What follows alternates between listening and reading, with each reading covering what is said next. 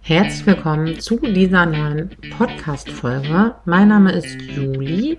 Ich bin Eltern- und Familienberaterin ich nehme dich in diesem Podcast mit auf deinen Weg in mehr Leichtigkeit und Freude in eurem Familienleben und möchte dich dabei unterstützen, das Verhalten deines Kindes besser zu verstehen und eure Beziehungen so richtig zu stärken. Denn ja, Familienleben ist herausfordernd und anstrengend und gleichzeitig ähm, wünschen wir uns ja alle, dass wir nicht jeden Tag von früh bis spät denken, wann schlafen meine Kinder endlich, wann schläft mein Kind endlich, wann wird es endlich leichter. Ja, denken wir alle mal.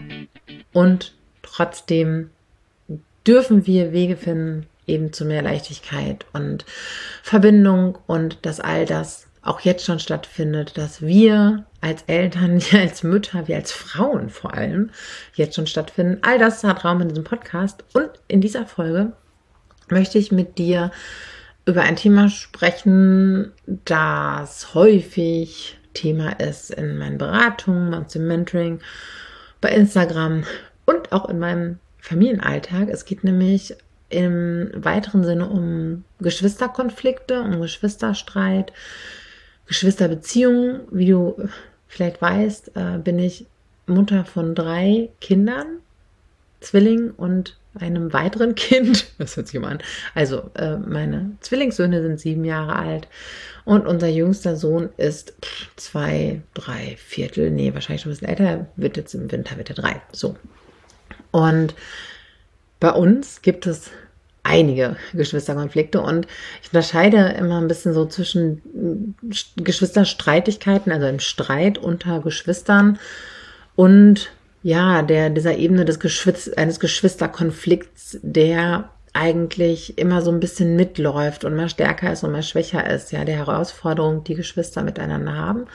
Und heute soll es um eben diesen letzteren gehen. Also wenn eine Geschwisterbeziehung so eine bestimmte Dynamik oft annimmt, die uns eher ja, wenig konstruktiv erscheint, in der es irgendwie viel mh, hm, Streit gibt, viel Schwierigkeiten und ähm, Eltern sprechen dann auch von Eifersucht und Konkurrenz. Ähm, ich verstehe, was damit gemeint ist. Und mir geht es eher um die Dinge, die darunter liegen, die das Ganze bewegen und begründen und die mit euch zu ergründen, um das eben besser zu verstehen, weil wir dann viel, viel besser ähm, Einfluss nehmen können auf die Situation, unsere Kinder viel besser unterstützen können. Ich hole dich mal ein bisschen weiter mit rein, äh, tiefer mit rein. Und zwar ähm, ging das Ganze um eine, um eine Frage, die ich bekommen habe bei Instagram. Und ich habe äh, unter anderem ein Reel dazu erstellt. Es ging darum, dass ein, ähm, ein sechsjähriges Kind, ein sechsjähriger Junge, liebend gern seine kleine Schwester erschreckt und ihr Angst macht, von der Polizei, von ungeheuren Monstern, Dracula, was auch immer erzählt. Und ähm, ja, was ist da los? Was können wir tun? Und ich habe das dann erstmal so ein bisschen, ähm, bisschen beleuchtet.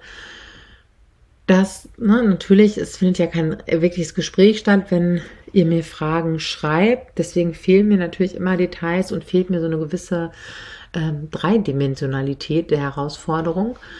Und ähm, deswegen kann ich das natürlich auch immer, kann ich immer nur Impulse geben, anstatt jetzt zu sagen, hey, das ist hier äh, Phase. Aber wir können uns reinfühlen, wenn ich jemanden ähm, beeinflussen kann in seinem Verhalten, in seinen Gefühlen, dann hat das ja hm, auf jeden Fall schon was mit Selbstwirksamkeit zu tun und das ist für uns Menschen immer wichtig und ist natürlich auch für Kinder total wichtig.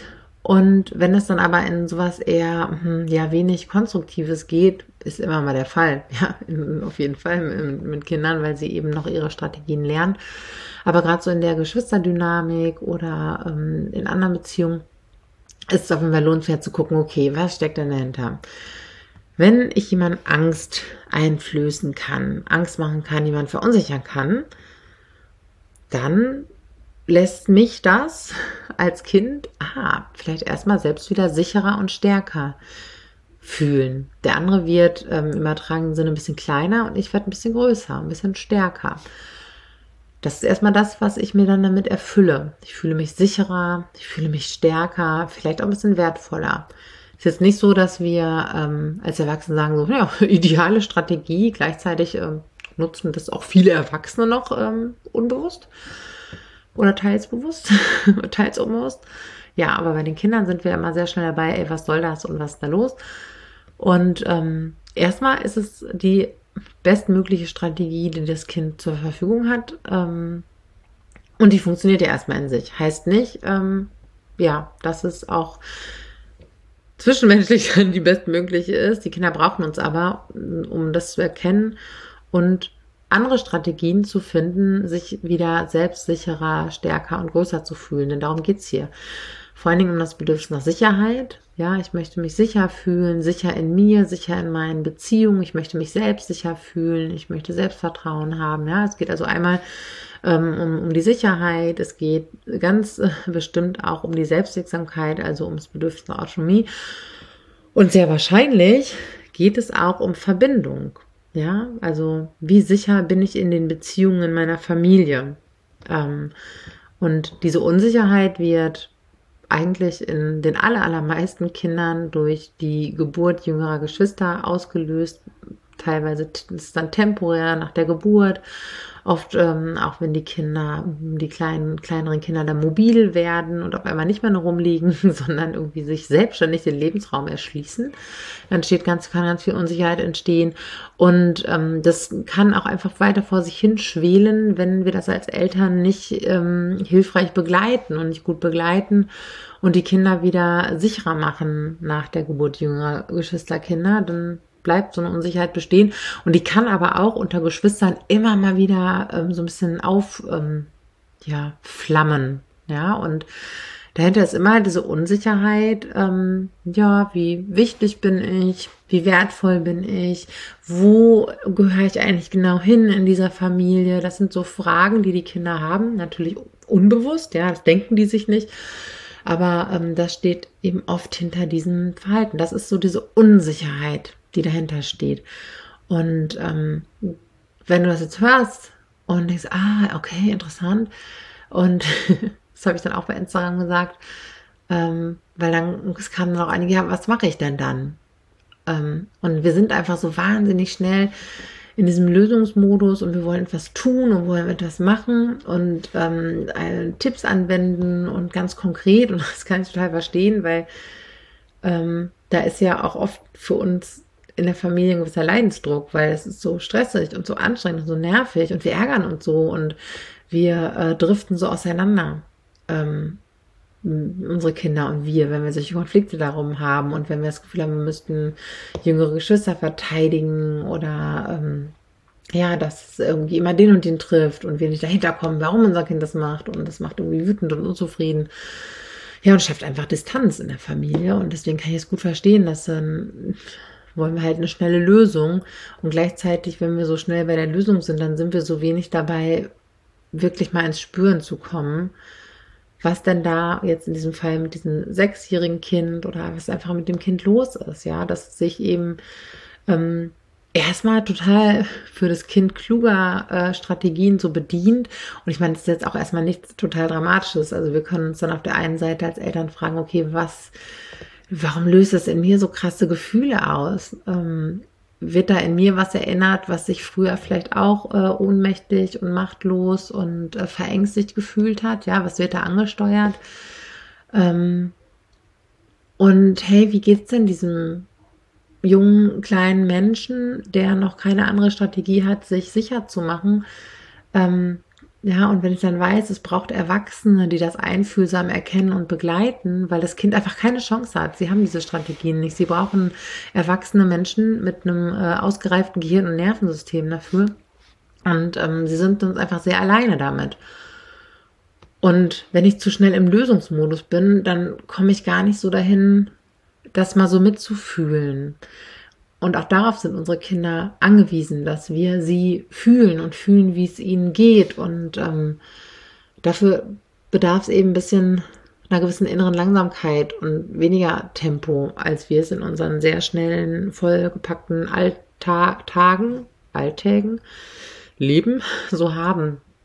Und ähm, Weil das ist oft schon ein ganz, ganz großer äh, Teil der Lösung, dass wir ähm, ein bisschen, ich habe das manchmal gelesen, ich glaube, ein, ein mildes Herz ist, glaube ich, aus der Achtsamkeit äh, ist so ein Begriff, ne? dass wir ein, ein, ein mildes Herz mit uns haben wir das auch ganz oft nicht, auch mit den Kindern haben, ja, ein sanftes Herz, ein verständnisvolles Herz, ein offenes Herz und ähm, das eben sehen, was dahinter steckt, ganz viel Unsicherheit und in den Situationen selbst können wir das auch irgendwo benennen, ne? Das ist, ähm, das so, ach ja, irgendwie ist es ist gerade gut, für, ne, sich gerade ein bisschen stärker zu fühlen, oder? Ähm, hilft dir das gerade, das so zu machen? Hm? Und mal so ein, so ein Angebot zu machen, was wir denken, warum unser Kind das macht und zu gucken, ah, dockt unser Kind auf dem Vorschlag an oder nicht, das werden wir dann schon spüren und damit ähm, bauen wir auch schon mal so eine erste kleine Brücke und dann zu gucken, okay, ähm, wie kann zum Beispiel, ähm, wie kann ich das in der Situation meinem Kind vielleicht ermöglichen? Wie kann ich durch, ähm, wie kann ich vielleicht mich ganz klein machen und mein Kind darf ganz stark und machtvoll sein? Ja, anstatt, ne, ich kann es vielleicht umlenken vom Geschwisterkind weg. Und was eben auch ganz, ganz wichtig ist, wie kann mehr Beruhigung wieder ähm, in das verunsicherte Kind kommen? Ähm, ja, woran kann es halt sehen, hier ist mein Platz in der Familie, ich bin wichtig, ich bin wertvoll, ähm, ich gehöre dazu. Ja, wo können diese Punkte herkommen? Bei uns ist es zum Beispiel ganz lange, ähm, hat das hier total geholfen, weil ja total wichtig. Jeder hat sein Brettchen mit einem Namen drauf, jeder hat einen Becher mit einem Namen drauf, jeder hat Besteck mit einem Namen drauf, jeder hat einen festen Platz am Tisch. Für jeden ist immer gedeckt. Eins meiner Kinder frühstückt zum Beispiel gar nicht. Und trotzdem ist für dieses Kind immer gedeckt. Hier ist dein Platz, das ist dein Becher. Wenn die anderen den benutzen möchten, müssen sie fragen. Das gehört nur dir. Das ist ganz, ganz wichtig. Wir unterstützen jedes Kind dabei, dass es auch, ähm, ja, quasi die, die Wertschätzung und den Respekt vor dieser Sache ähm, bekommt. Ja, das ist so, ähm, ja, um, das ist so ein Weg und sagen, hey, jeder hat hier seinen Platz alle sind wichtig. Manchmal ist es schwierig, weil wir nicht allen gleichzeitig zuhören können und ihr seid alle wichtig und auch Mensch und jetzt sind ne, drei Kinder und da kann ich dir manchmal gar nicht sofort zuhören. Das ist total ärgerlich und ich will mich wirklich bemühen, das anders zu machen. Ich nehme mir Zeit für dich. Ich vermisse dich, wenn wir keine gemeinsame Zeit haben. Ja, all diese, diese kleinen Gesten, Zuwendungen, Worte, die gar nicht in der Situation mit dem Geschwisterkind stattfinden, beruhigen das verunsicherte Kind und lassen es entspannen. Ja, und dann wird es gar nicht mehr so notwendig, sich an den Stellen so groß zu machen. Ja, dass wir halt gucken, äh, wie kann ich das Kind innerlich entspannen, wie kann ich Sicherheit reingeben, wie kann es sich gesehen und wertvoll fühlen?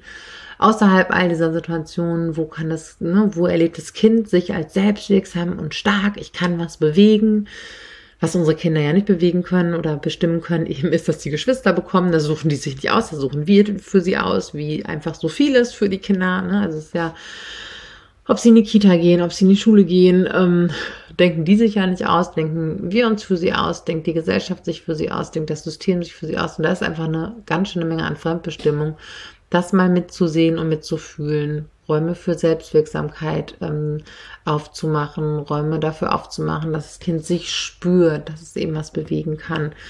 Ähm, das sind Möglichkeiten, da wieder mehr Sicherheit und Bestärkung hineinzubringen. Und da muss es gar nicht so extrem in den Situationen mit den Geschwisterkindern passieren oder jetzt hör auf und du sollst nicht und lass das. Die Kinder können nicht anders in dem Moment, sonst würden die das lassen. Genau. Und ich weiß auch, das ist gar nicht immer so leicht, ähm, das kindliche Verhalten zu verstehen.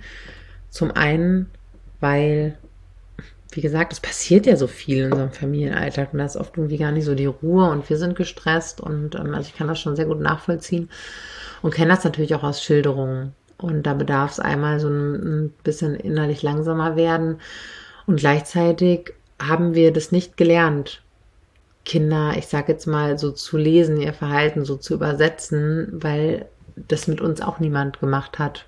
Ja, da hat das Wissen gefehlt, da hat, ähm, da gab es einfach nochmal ganz andere Herausforderungen, die unsere Eltern und Großeltern hatten in der Regel. Da hat es ähm, oft an Empathie gefehlt, vielen von uns. Und all diese Punkte machen es natürlich für uns jetzt noch viel, viel herausfordernder.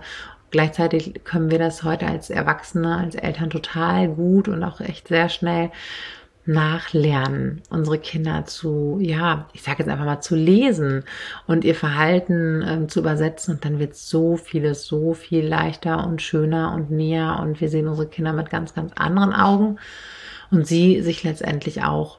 Und wenn du mal darüber sprechen möchtest, wie wir dich darin unterstützen können, dein Kind besser zu verstehen und mit bestimmten Verhaltensweisen auch besser zurechtzukommen und mit viel mehr Leichtigkeit durch euren Familienalltag zu gehen, dann klick jetzt mal unten auf den Link in den Show Notes und da kannst du dich durch so ein Formular klicken und bei Fragen beantworten, einfach damit wir schon mal ein bisschen wissen, hey, worum geht's denn eigentlich? Und dann quatschen wir einfach mal genau darüber. Und wenn du jetzt gedacht so, oh, ich habe das schon so oft, dann habe ich es nicht abgeschickt, dann schickst du es halt heute ab. Und vielleicht hast du es auch schon ganz oft abgeschickt und dann machst du es halt einfach normal. Das ist ganz wurscht. Wir freuen uns total, egal ob wir schon mal gesprochen haben oder noch nicht. Wir freuen uns auf dich und ähm, auf das, was du mitbringst und daraus einen gemeinsamen Weg zu bauen. Und jetzt sage ich dir Tschüss und bis ganz bald, deine Juli.